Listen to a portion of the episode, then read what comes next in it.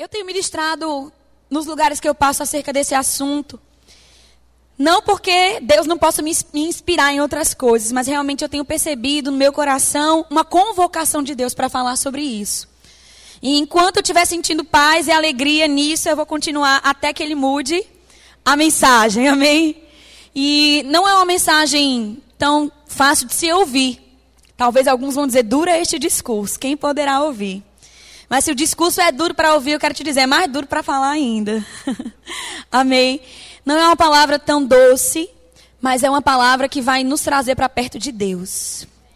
É, eu acredito que Deus ele nos reúne para a gente celebrar, mas também para fazer ajustes na nossa vida. Amém? E todo ajuste, se feito na hora que aquele ajuste é sinalizado, é, o reparo talvez seja até pequeno, mas se você negligenciar, talvez você tenha que parar a máquina e levar para uma assistência técnica. E essa não é a vontade de Deus. Amém? Ajustes são necessários, pequenos ajustes são necessários. Eu acho interessante um exemplo que sempre as pessoas trazem com relação a essa questão de ajuste, que é o exemplo do avião, que quando ele tem uma rota traçada e que ele faz um pequeno desvio, centímetros, do lugar onde ele está. Se ele permanecer naquele desvio, no final da viagem, ele vai estar a quilômetros de distância do lugar determinado para ele estar. E na nossa vida não é diferente. Às vezes a gente toma algumas direções, alguns posicionamentos, algumas atitudes, algumas intenções de coração. E Deus deseja que a gente ande em linha com a vontade dele. Então, pequenos ajustes são necessários para que a gente, no final da nossa jornada, não esteja tão distante daquilo que estava inicialmente no coração de Deus para nós. Amém? Então, eu queria que você abrisse a sua Bíblia em Hebreus, no capítulo 12.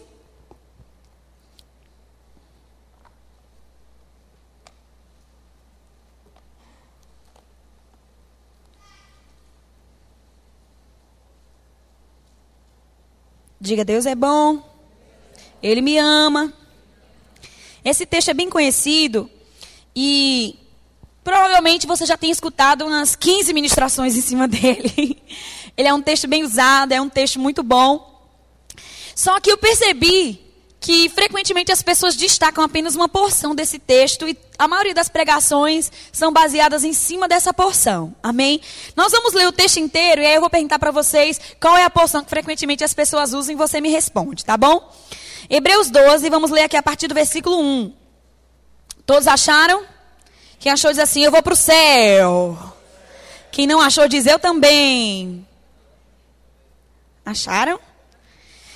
Diz assim: Portanto, também nós, visto que temos a rodear-nos tão grande nuvem de testemunhas, desembaraçando-nos de todo o peso e do pecado que tenazmente nos assedia, corramos com perseverança a carreira que nos está proposta, olhando firmemente para o autor e consumador da fé, Jesus, o qual, em troca da alegria que lhe estava proposta, suportou a cruz, não fazendo caso da ignomínia, e está assentado à destra do trono de Deus. Nesse texto que nós acabamos de ler, qual é a parte que geralmente as pessoas ministram? Corramos com perseverança a carreira que nos está proposta, olhando firmemente para Jesus, autor e consumador da nossa fé. Amém? E em cima dessa porção, em cima dessa, dessa pequena passagem, a gente estimula os ouvintes a avançarem, a progredirem, a entrarem no ministério, a entrarem na carreira, a assumirem o seu papel, a assumirem aquilo que foram chamados por Deus para fazer. Só que a gente se esquece do pequeno e importante detalhe que o autor menciona no começo desse texto. Ele diz que para a gente poder correr, primeiro a gente precisa se desembaraçar desembaraçar. E amados, para um carro que está atolado, eu mandar o motorista acelerar, vou piorar a situação dele, não vou ajudar em nada. Então, se eu chego aqui na igreja, percebendo no meu coração que tem muita gente embaraçada, e eu digo, acelera, querido, acelera, eu estou prejudicando muito mais a vida dessa pessoa do que ajudando. E ao invés de fazer isso, eu tenho que ensinar o quê? Se desembarace antes de correr. Se desembarace antes de acelerar. Amém? Não adianta nada você ter um carro potente, última geração, tanque cheio, motorista habilitado, o motor com não sei quantos mil cavalos. mas ele está atolado na lama. Não adianta nada. Não adianta nada. Eu acredito que Deus, Ele nos fez como esses carros potentes, sabe, amados? De última geração, com força no motor, capaz de ir muito longe, capaz de ir muito rápido, capaz de ir muito forte. Mas infelizmente muitos de nós, na corrida, na carreira, na vida, estão se embaraçando com coisas e não estão saindo do lugar. Nós ouvimos muito no ano passado, 2014, o ano da aceleração. E muita gente se agarrou com essa palavra, ficou firme nisso e resolveu acelerar, mas embaraçado, atolado. E quando chegou no final do ano, que olhou para sua própria vida, viu que nada tinha ido para frente, que não tinha saído do lugar. E aí, aquela palavra que a gente recebeu, que era um tempo de aceleração, Deus estava errado? Não, nós é que estávamos errados. Não era Deus que estava errado. Nós é que estávamos errados. Então, antes de querer acelerar, você precisa descer do carro, arregaçar as mangas, tirar a areia que está em volta do pneu, colocar alguns calços e aí sim entrar dentro do teu carro e acelerar com força. Amém? Essa palavra aqui no original, desembaraçando-nos, significa remover do caminho, tirar da nossa frente, tirar do nosso caminho aquilo que nos atrapalha. Amado, Satanás sabe da potência que nós somos nas mãos de Deus. Satanás sabe dos planos e sonhos que Deus tem para a nossa vida. Ele sabe que Deus, Deus nos chamou, nos comissionou, nos equipou para uma grande obra. E você acha que ele vai ficar de braços cruzados diante de tudo isso? Não! Ele vai colocar no meio do teu caminho empecilhos, pesos, pecados para te parar. E a Bíblia deixa claro aqui: não é Deus que vai tirar esse negócio do teu caminho, não, é você quem vai tirar. Amém? É você quem vai se desembaraçar. Lá em 2 Timóteo, não precisa abrir. 2 Timóteo, capítulo 2, versículo 4, na versão revista e corrigida, está escrito assim: Ninguém que milita se embaraça com os negócios desta vida, a fim de agradar aquele que o alistou para a guerra. Você está aqui nessa terra como um soldado de Cristo. Você não está aqui a passeio. Você está aqui numa missão muito séria. E você precisa sair dessa, dessa tarde aqui com essa visão impregnada no seu coração. Você precisa, precisa sair daqui com o seu espírito cheio dessa verdade. Você não está aqui para brincar.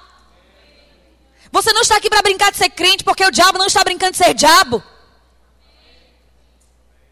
Ninguém que milita se embaraça com os negócios desta vida. Eu sei, amado, que essa vida tem muitos atrativos. Que nesta vida Existem muitos atrativos, muita coisa que chamam a nossa atenção. Amém? Mas são como pratos, bem feitos, bem elaborados e cheios de veneno. E o que vai nos atrair para aquele prato de comida cheio de veneno? A fome, o desejo, o apetite. E não, é, não, são essas, não são esses os recursos que o diabo usa para nos atrair para as coisas dessa vida? A concupiscência que existe em nós o desejo que já existe em nós. Mas cabe a nós dizer não. Uma comida eu tenho para comer, é fazer a vontade do meu Pai. Nem só de pão viverá o homem, mas de toda palavra que sai, que procede da boca de Deus.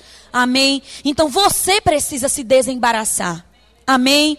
Tem uma brincadeira, eu já sei o nome dela aqui, porque meu marido é cearense, né? Então ele me falou. O nome é Balengo Tengo. Quem já brincou de Balengo Tengo quando era criança? na época de raia, né? De pipa. Geralmente os meninos brincam de balengo-tengo. Na minha cidade que eu nasci, no Rio, o nome dessa brincadeira é marimba. E aqui em Fortaleza é balengo-tengo. Para quem não teve infância, eu vou explicar o que é. Balengo-tengo é o seguinte: você pega uma linha de pipa, né? Geralmente com aquele cerol para poder ficar cortante, amarra uma pedra na ponta e o meu adversário faz a mesma coisa. Então eu pego meu balengo-tengo, ele pega o balengo-tengo dele, a gente se balengo-tenga, engancha um balengo-tengo no outro e puxa. Quem romper, quem quebrar o balengo-tengo do outro ganha. Já estão sabendo o que é agora? Pronto, isso é balengo-tengo. Satanás, ele tem balengo-tengos. Ele tem essas coisinhas que ele lança e tenta embaraçar a nossa perna.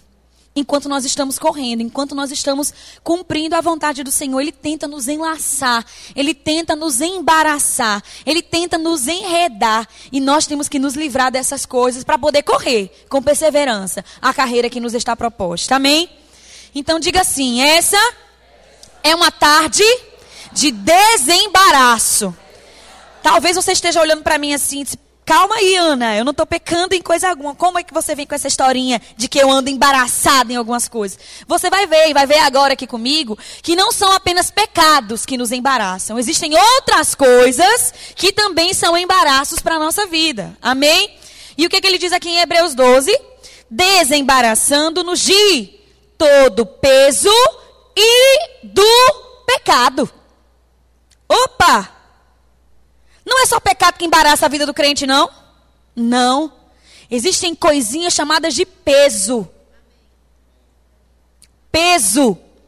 Que impedem tanto a nossa caminhada com Deus quanto o pecado. Vocês estão comigo? Vamos descobrir o que são esses pesos, tecnicamente falando, biblicamente falando.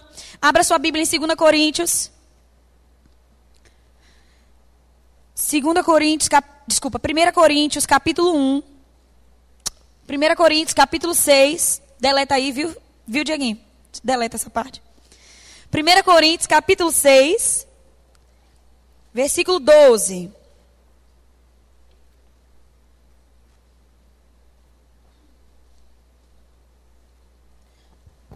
Vocês estão tão quietos, tão assustados, é?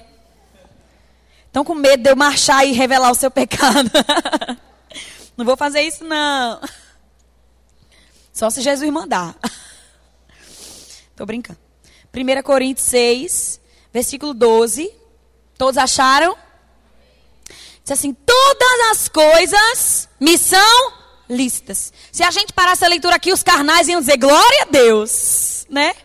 Tudo é lícito, que, que os carnais iam dizer? Glória a Deus, oh maravilha, obrigado Senhor. Está escrito na sua palavra que tudo é lícito, que eu posso todas as coisas. E aí acha até outros versículos para dar respaldo para essa besteira. Amém? A Bíblia não para aí. Ela diz sim, tudo é lícito, mas. Você pode repetir essa palavrinha comigo? Diga mas. Mas assim, ó, mas é, tem que falar do jeitinho certo. Tudo é lícito, mas nem tudo me convém. Os crentes digam amém. Já que os carnais no tudo é lícito dizem glória a Deus, né? Os crentes dizem amém depois do resto do versículo. Tudo é lícito, mas nem tudo me convém. Eu sei, amado, que tem muita coisa que é lícito, que não é pecado, que não é proibido, que é autorizado, que é permitido, que é normal, que é comum. Mas eu quero te dizer, para você, como filho de Deus, não te convém. Não combina com você. Não cai bem. Não, não, não fica bem. Sabe como uma roupa que a gente veste, está todo mundo usando, aí você vai na loja, experimenta e diz, Ixi, não ficou bom em mim não. Do mesmo jeito. Tá todo mundo fazendo, tá todo mundo vivendo, tá todo mundo falando, tá todo mundo assistindo, tá todo mundo lendo. Mas não te convém. Não combina para você. E aí você poderia até usar essa desculpa para Deus, né, pai? Mas na tua palavra não proíbe. Mas Deus não te mandou só livrar a sua vida do pecado. Ele mandou você se desembaraçar do peso também. E isso é peso. Peso é aquilo que todo mundo faz, mas que não te convém. Isso é peso. E isso também vai impedir a tua carreira, o teu avanço, tanto quanto o pecado. Amém? E Paulo, ele repete mais uma vez: tudo é lícito. Está aí na tua Bíblia? Ele repete de novo. E se eu disser para você que essas não são as duas únicas vezes que ele usa essa expressão, você acreditaria? No capítulo 10 ele fala a mesma coisa de novo. Tudo é lícito, mas e um mais depois. Eu acredito que os espaços da Bíblia são tão preciosos, amados, porque Deus ele poderia ter dito muita coisa, ele teria muita coisa para dizer.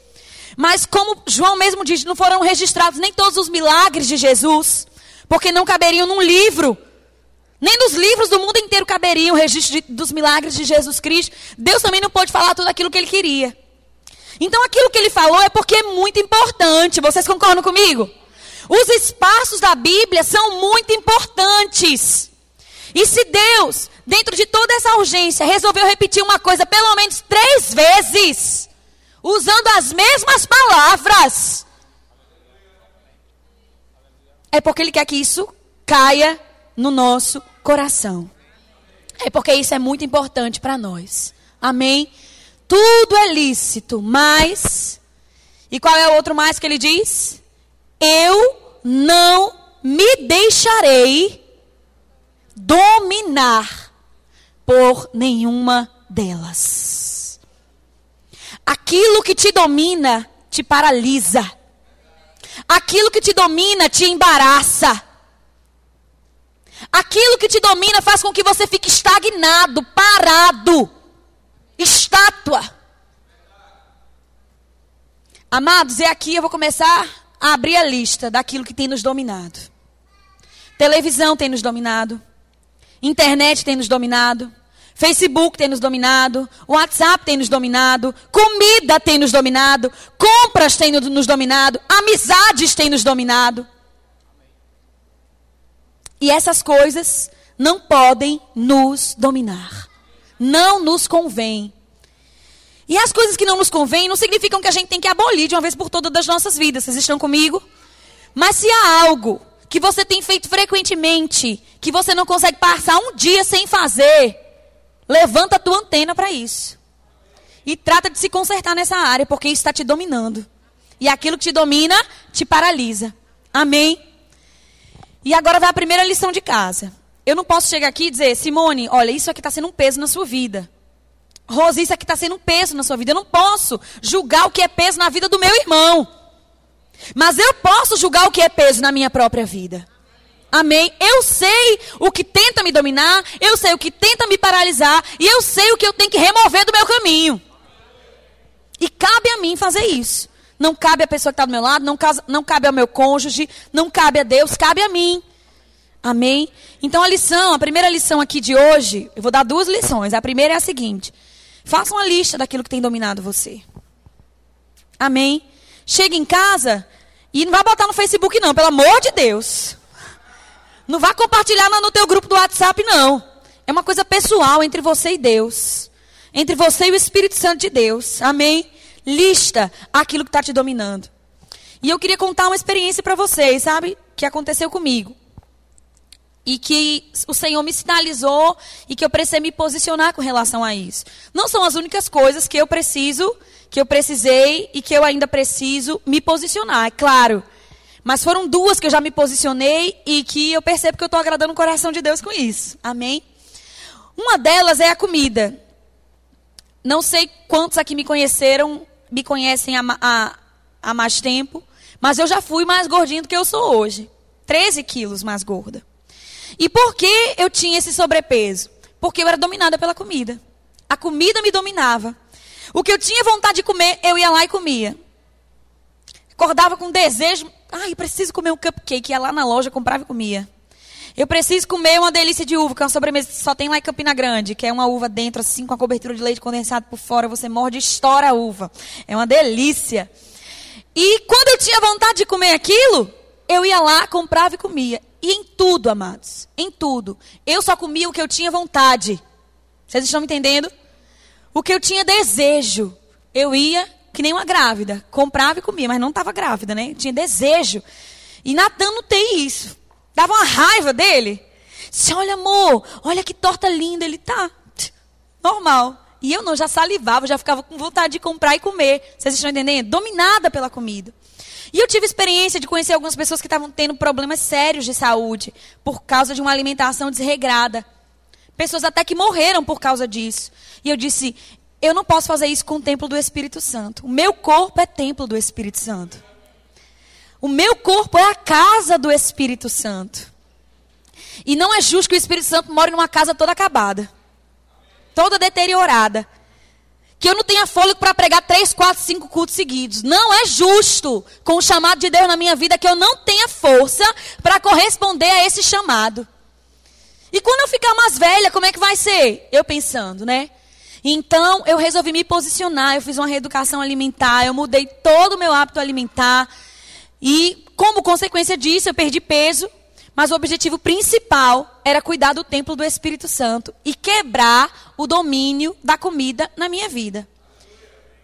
E eu pergunto para você: é, se eu vacilar e começar a comer de novo tudo aquilo que eu quero, tudo aquilo que eu gosto, vou voltar para o mesmo estágio que eu estava antes. Vocês estão comigo?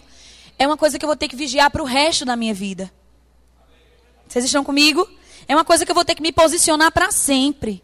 Com relação, para sempre não. Quando meu corpo for transformado, acabou. Graças a Deus.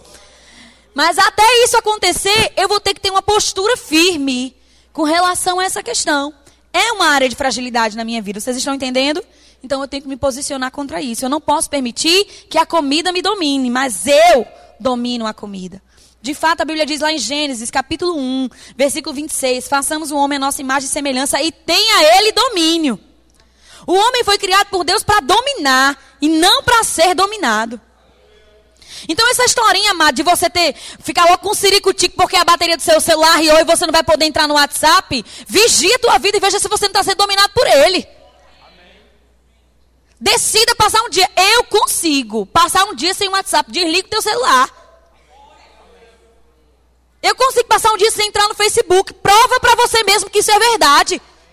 Agora, se você não conseguir, você está sendo dominado por isso. E isso pode ser usado pelo diabo para te paralisar. E eu estou dando exemplo né, de WhatsApp, de comida, mas tanta coisa entra nessa lista. Tanta coisa tanta coisa.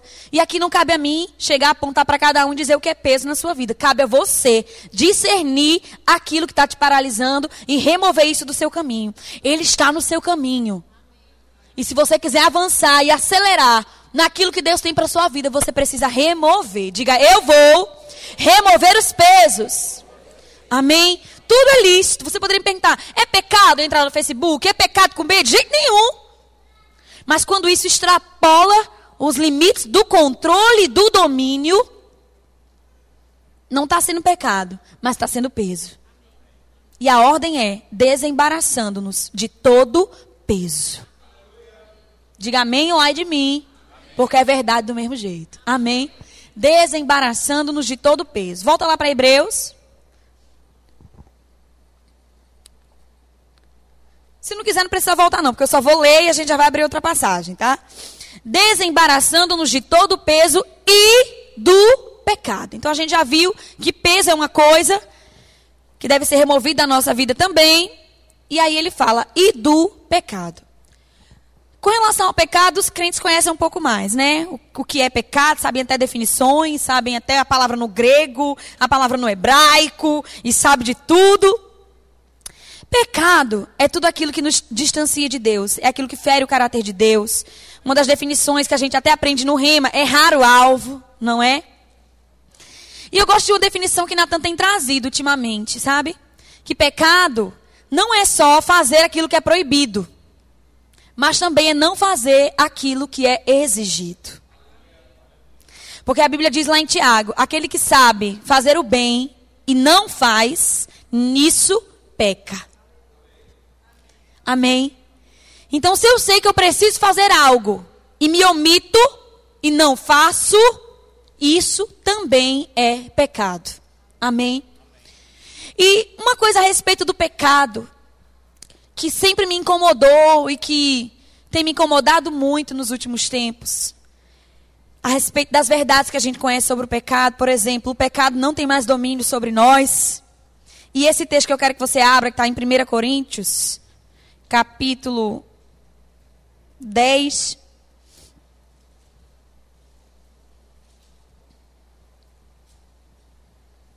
Versículo 13.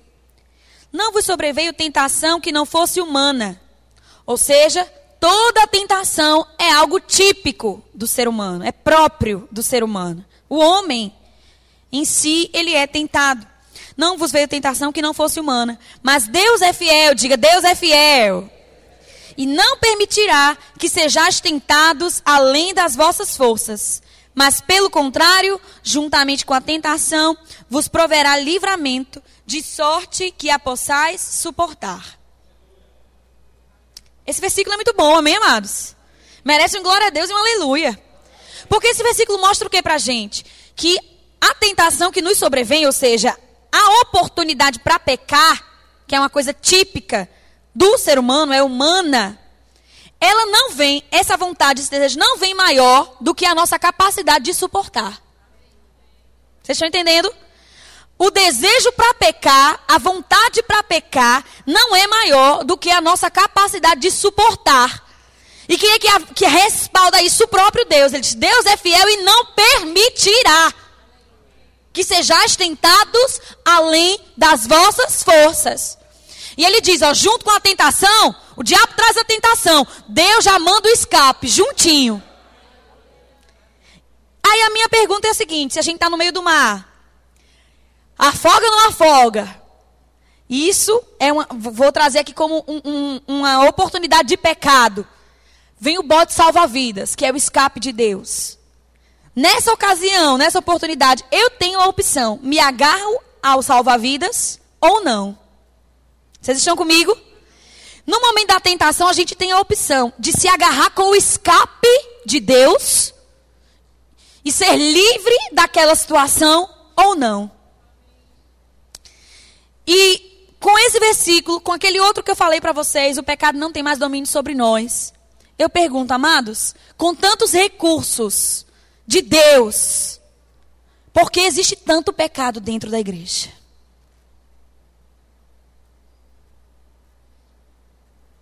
Por que existe tanto pecado dentro da igreja? Somos indesculpáveis com relação a isso. Deus, ele providencia o escape, o livramento. Ele já quebrou o domínio do pecado na nossa vida. E esses dois versículos sempre me intrigaram, sabe? Se existe tanto recurso, se o pecado não nos domina mais, porque às vezes nós somos tão fracos, tão vulneráveis, tão suscetíveis, tão dados àquilo que é pecado, àquilo que fere Deus, àquilo que fere a palavra, àquilo que fere a santidade do Senhor. Por quê? Em um livro, no livro de Natan, ele fala sobre isso. E eu, tenho, e eu li esse livro agora, que foi onde ele leu essa, essa explicação acerca desse versículo. O autor desse livro, ele tinha essa mesma dúvida, essa mesma indagação que eu tinha. Por quê? E ele traz um exemplo muito bom. Ele é marinheiro e ele sempre nos capítulos dos livros ele fala sobre alguma coisa dentro da marinha, né? Ele diz que dentro da, da navegação, nos navios, existe algo que é chamado de linha de carga máxima. É uma linha visível mesmo, não é uma coisa imaginária, como a linha do Equador, não, entendeu?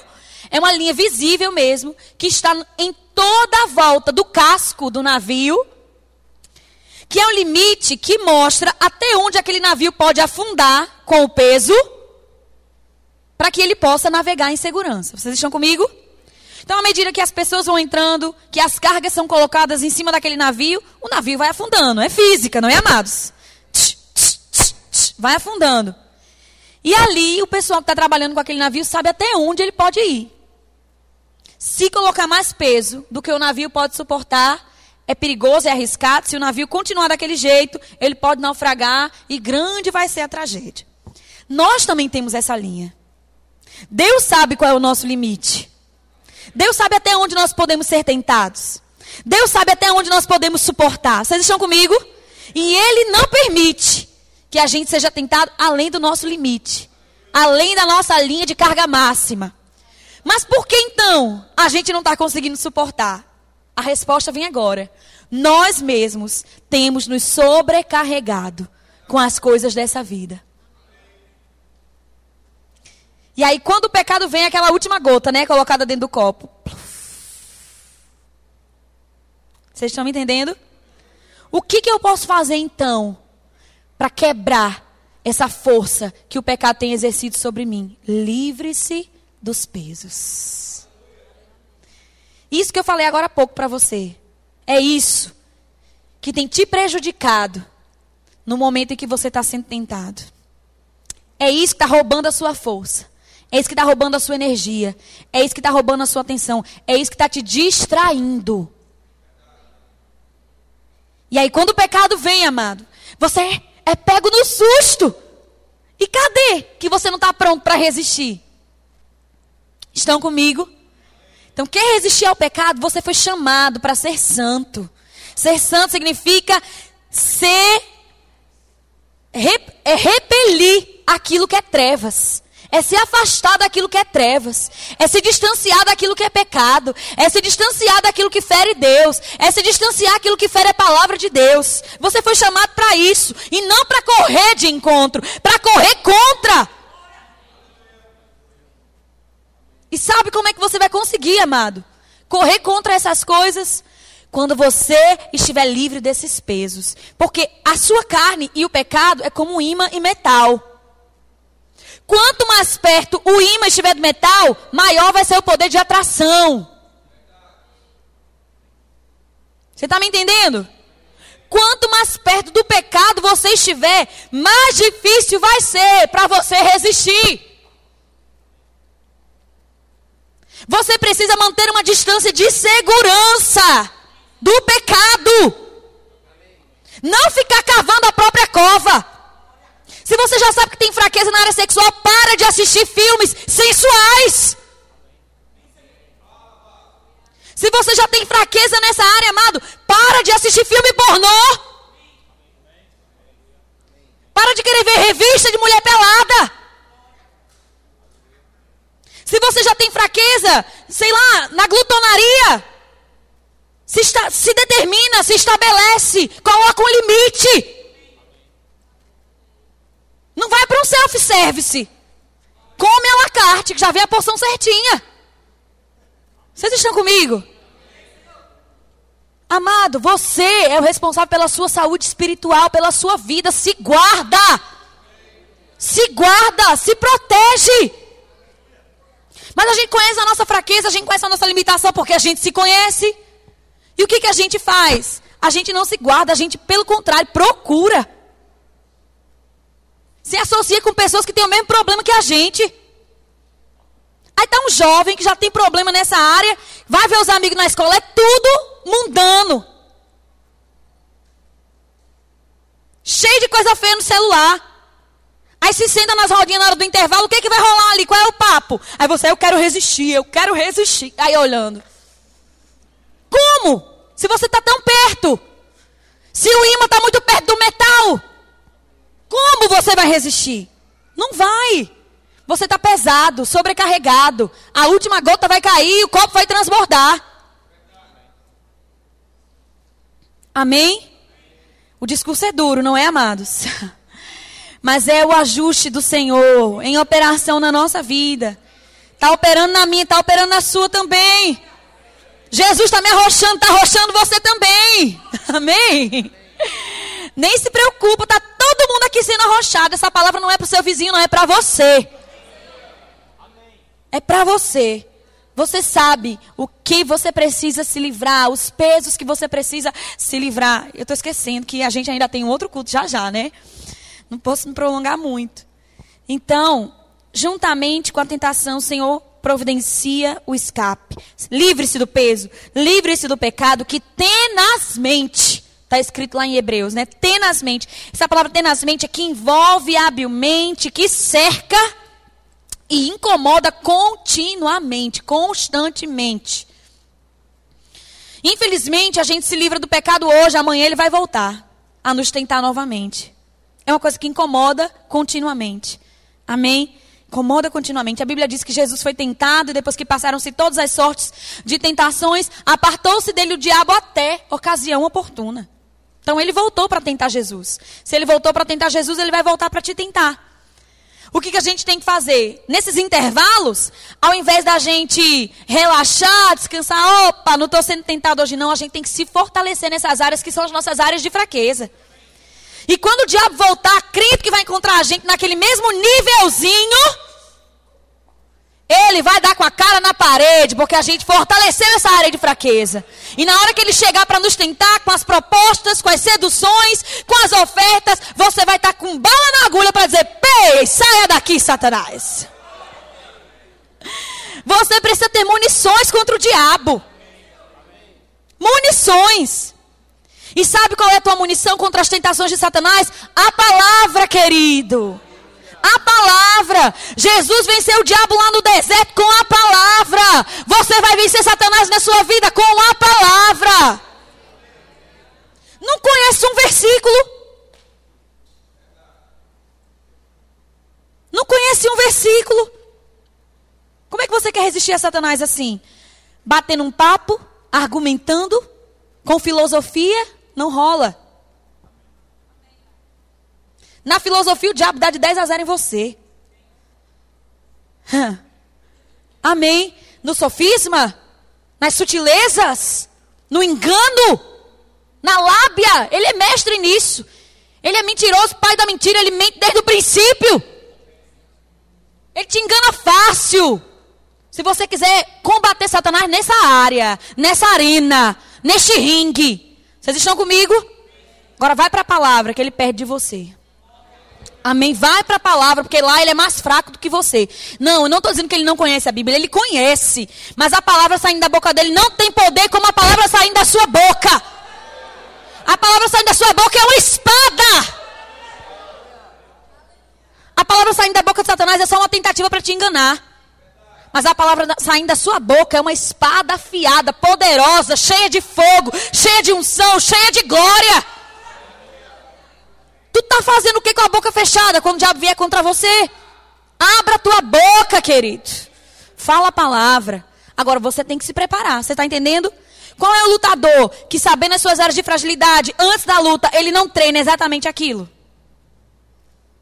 Ele treina aquilo que ele é fraco, ele não treina aquilo que ele é forte, não. Se ele é fraco em chute, ele vai treinar o chute. Se ele é fraco em soco, ele vai treinar o soco. Amém. Você sabe qual é a tua fraqueza? Fortaleça a sua fraqueza. Fortaleza, fortaleça as suas áreas de fragilidade. Simuna. Amém? Tenha munições.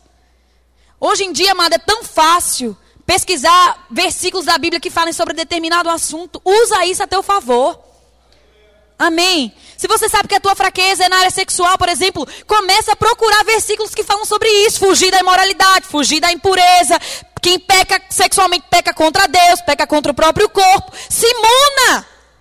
E aí, quando o diabo vier, ser de santos, porque eu sou santo, começa a encher a tua mente, o teu coração e a tua boca com a palavra. E aí, quando Satanás vier contra você, eu estou ensinando você como vencer as tentações, viu? Estou ensinando você como viver uma vida de santidade.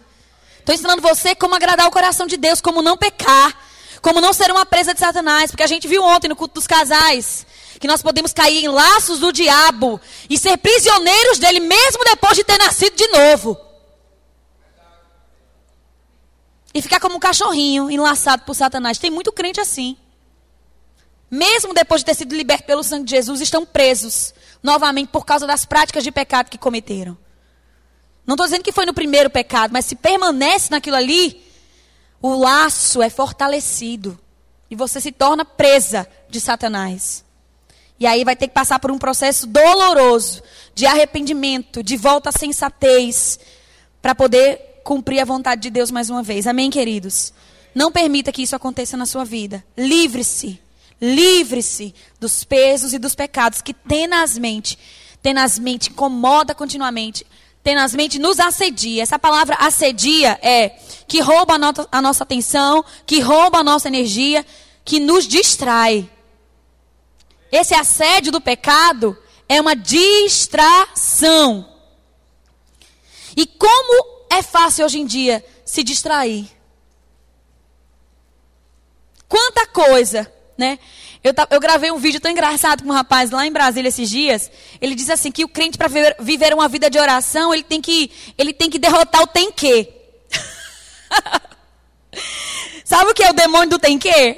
Você entra no quarto, fecha a tua porta e vai orar e Satanás vem. Você tem que pagar a conta, você tem que, você tem que.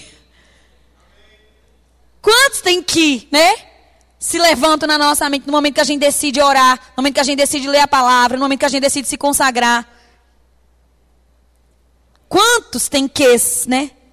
Tem que. A gente precisa vencer. Quantos? Amém, amados? Você precisa tirar essas coisas que te distraem. Como? Você vai orar com a televisão ligada? Como? Você vai ler a Bíblia com a tela do Facebook aberta? Como? A gente mesmo deixa as distrações diante dos nossos olhos. Estão comigo? Essas coisas roubam o teu tempo, a tua energia. Roubam você, roubam Deus na sua vida. Então se livra dessas coisas, amém? Que tenazmente nos assedia. E aí, depois de tudo isso, o que, que ele diz? Corramos. Agora chegou a parte que todo mundo prega. E eu vou parar minha pregação aqui, porque todo mundo já fala disso, tô brincando. Corramos, diga assim, corramos. Olha para o teu irmão, diz corramos. Eu queria que você abrisse aqui em 1 Coríntios 9.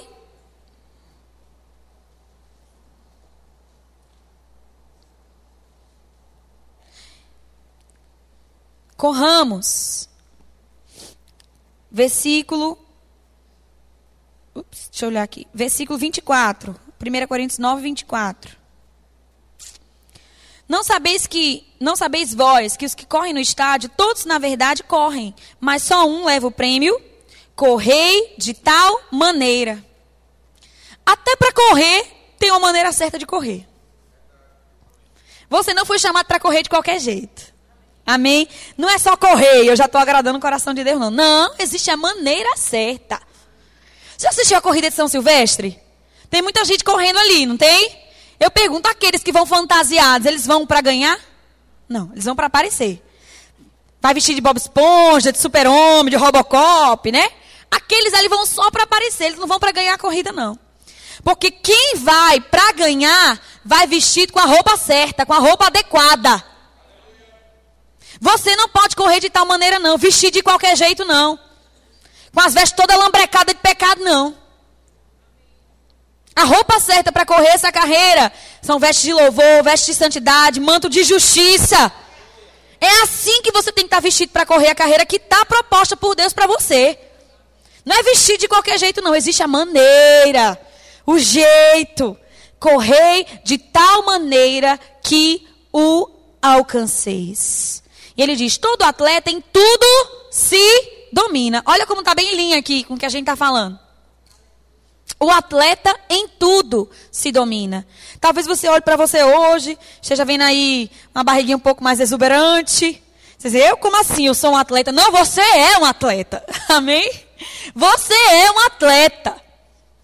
E o atleta em tudo se domina. Amém? O atleta não é dominado, ele domina. E uma coisa que ministra muito a minha vida é a disciplina de um atleta. Eu gosto, eu não, eu não sou muito de praticar esportes, não, mas eu gosto de assistir programas de esporte. E é uma coisa que me ministra muito a vida dos atletas, como eles são disciplinados, como eles são organizados, como eles são certinhos, como eles têm hora para dormir, como eles têm hora para acordar, como eles só comem a coisa certa. Como eles são disciplinados no treino, horas e horas treinando. Um salto, uma corrida, sabe, horas e horas treinando aquela batida do vôlei, aquela mesma coisa, aquela mesma coisa. E Paulo diz aqui que nós, como atletas, temos que nos dominar em tudo. E sermos disciplinados. Você precisa trazer ordem e disciplina para a sua vida. Em tudo se domina. Eles, para alcançar uma coroa corruptível. Nós, porém, a incorruptível. E sabe uma conclusão que eu cheguei, queridos? Tem tanta gente distraída dentro da igreja porque não tem colocado seus olhos na eternidade. Tem se, prendido apenas a este mundo, a esta realidade, a este tempo. Eu quero te dizer, querido, a tua vida não se resume a isso. Paulo disse: se a nossa vida se resumisse a isso, seríamos, seríamos os mais miseráveis de todos os homens. Eu quero te dizer que existe uma eternidade na tua frente. E que os teus olhos devem estar postos lá. Que os teus olhos devem estar colocados nessa coroa incorruptível. Que só vai vencer aquele que for fiel até o fim. Aquele que vai ganhar a coroa incorruptível é aquele que for fiel até o fim. Amém? Então para de colocar os teus olhos apenas nessa realidade. Qual o teu maior objetivo de vida? É ganhar um milhão de reais? Ou é chegar lá naquele dia e ouvir da boca do teu Senhor, servo bom e fiel, foste fiel no pouco, sobre o muito te colocarei. Entra no gozo do teu Senhor. Esse deve ter o teu, ser o teu alvo, esse deve ser o seu objetivo, a sua meta. A sua maior meta de vida tem que ser essa, querido. Amém. Deixa eu avançar. Assim também corro, não eu, não sem meta. Assim luto, não deferindo golpes no ar, mas esmurro o meu corpo, reduzo a escravidão, para que tendo pregado a outros, não venha eu mesmo ser desqualificado. E eu quero te dizer qual é a segunda lição. Né? Eu não podia terminar antes sem falar essa segunda lição. Ele diz assim: corro não sem meta. Você precisa estabelecer metas na sua vida. Amém? E a segunda lição de casa é essa: estabeleça metas. Metas, metas a, me, a curto prazo, a médio prazo e a longo prazo. Estabeleça, porque sem metas você não avança. Sem metas você não corre. O que você quer fazer até o final dessa semana? Estabeleça. E se empenha em cumprir. Quantos capítulos da Bíblia você quer, quer ler até o final da semana? Quantos versículos você quer ter decorado até o final da semana? Quantos livros você quer ter lido até o final do mês? Quanto tempo você está dando para você mesmo para se envolver num departamento da igreja? Estabeleça metas. Metas. Curto prazo, médio prazo e longo prazo.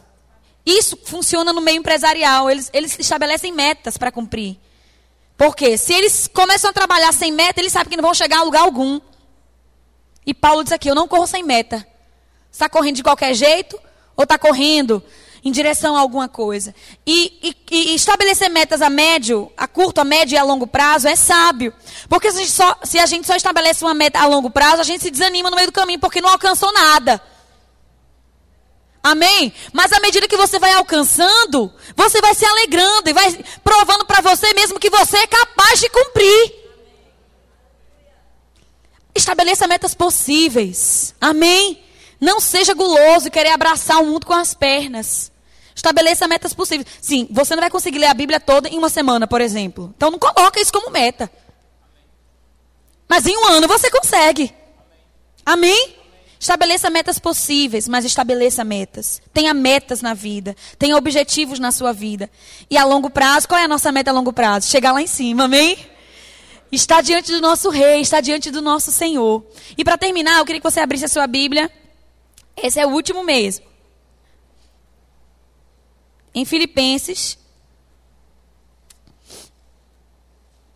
capítulo 3, versículo 12.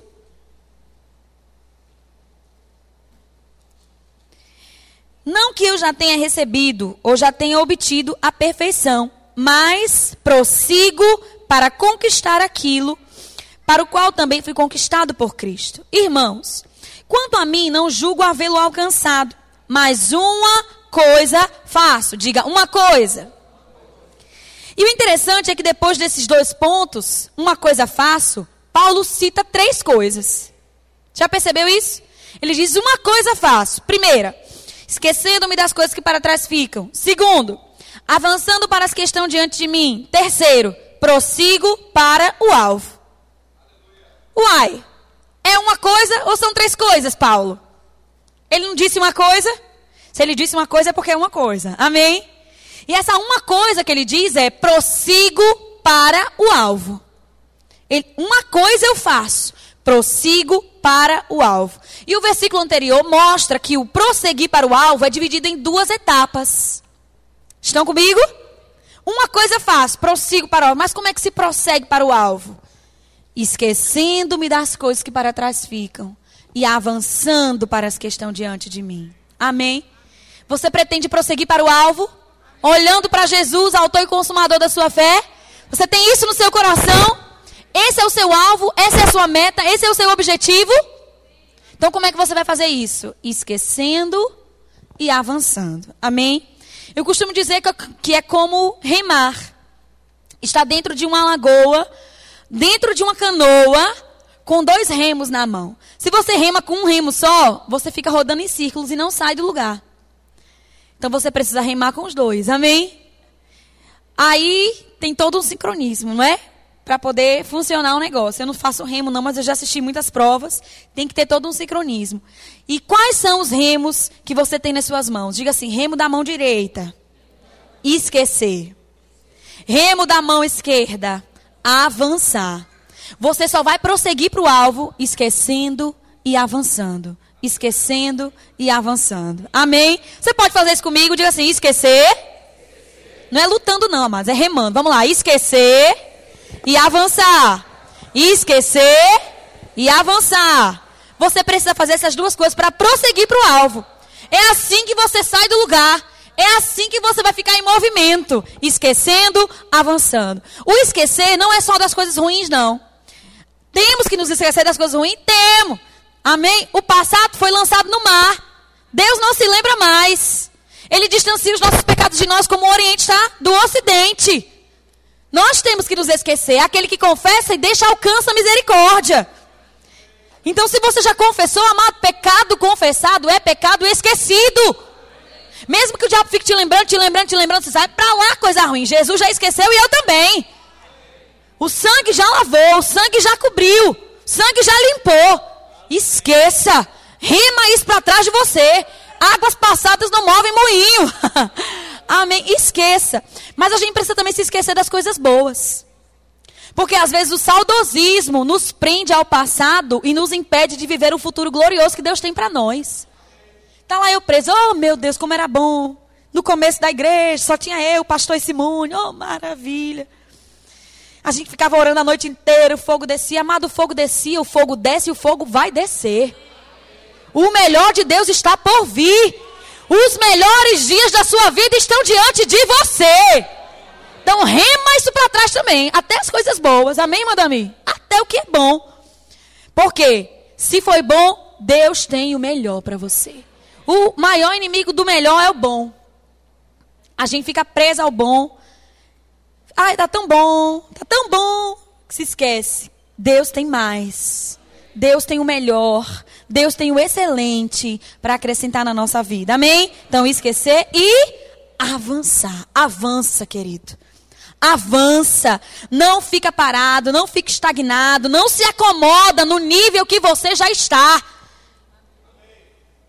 Não se acomoda no nível de comunhão, não se, se acomoda no nível de entrega, não se acomoda no nível de santidade, não se acomoda. Deseje mais, busque mais e alcance mais. Amém? Então, para terminar, diga assim: Eu vou esquecer e avançar. Amém? Espero que vocês tenham sido abençoados. Amém. Foi um tempo maravilhoso aqui com vocês. Coloquem essa palavra em prática. Livre-se dos pesos, livre-se dos pecados. Tire isso do seu caminho. Acelere. Corra com perseverança. A carreira que está proposta para você. Olhando para Jesus, se esquecendo e avançando naquilo que Deus tem semeado no seu coração. Amém?